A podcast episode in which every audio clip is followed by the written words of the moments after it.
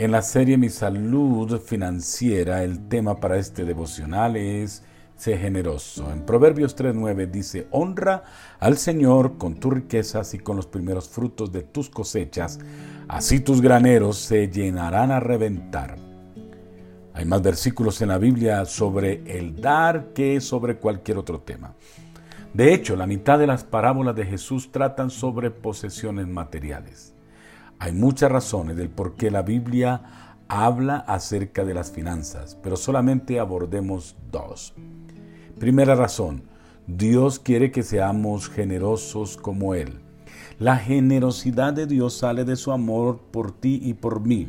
El versículo más famoso en la Biblia, Juan 3:16, dice, porque de tal manera amó Dios al mundo que dio a su Hijo unigénito, es decir, hablando de la generosidad.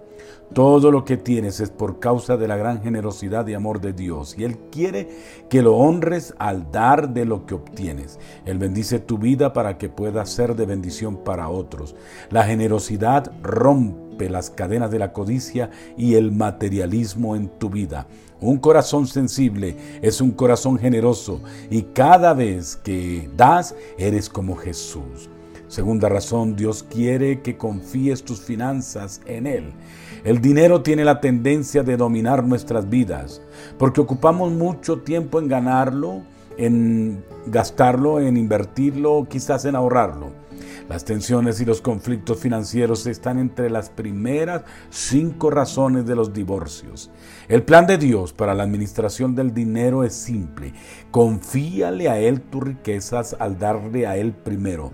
Así tus graneros se llenarán a reventar y tus bodegas rebosarán de vino nuevo. En otras palabras, confía a Dios tus finanzas y Él te saciará. En un mundo de incertidumbre económica, el plan de Dios para tus finanzas es la mejor inversión que puedes hacer para tu futuro.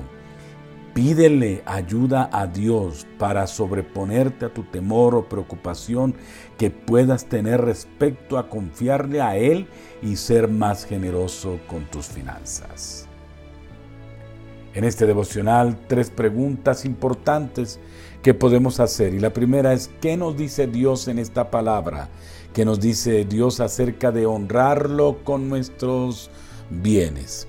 La segunda consideración es qué pensamos acerca de esta palabra. Y la tercera consideración es qué vamos a colocar en práctica en relación con esta palabra. Y ahora oremos juntos diciendo, Dios de los cielos, ayúdame a honrarte con mis bienes.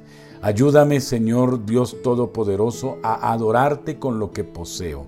Ayúdame a entender que lo que tengo proviene de tu mano y lo que yo te doy es de lo que recibo de parte tuya. Dios de los cielos, ayúdame a comprender con la inteligencia espiritual que el ser generoso me trae abundante bendición, que tú quieres que yo viva bien y confiaré mis finanzas en ti, Señor. En el nombre de Jesús. Amén.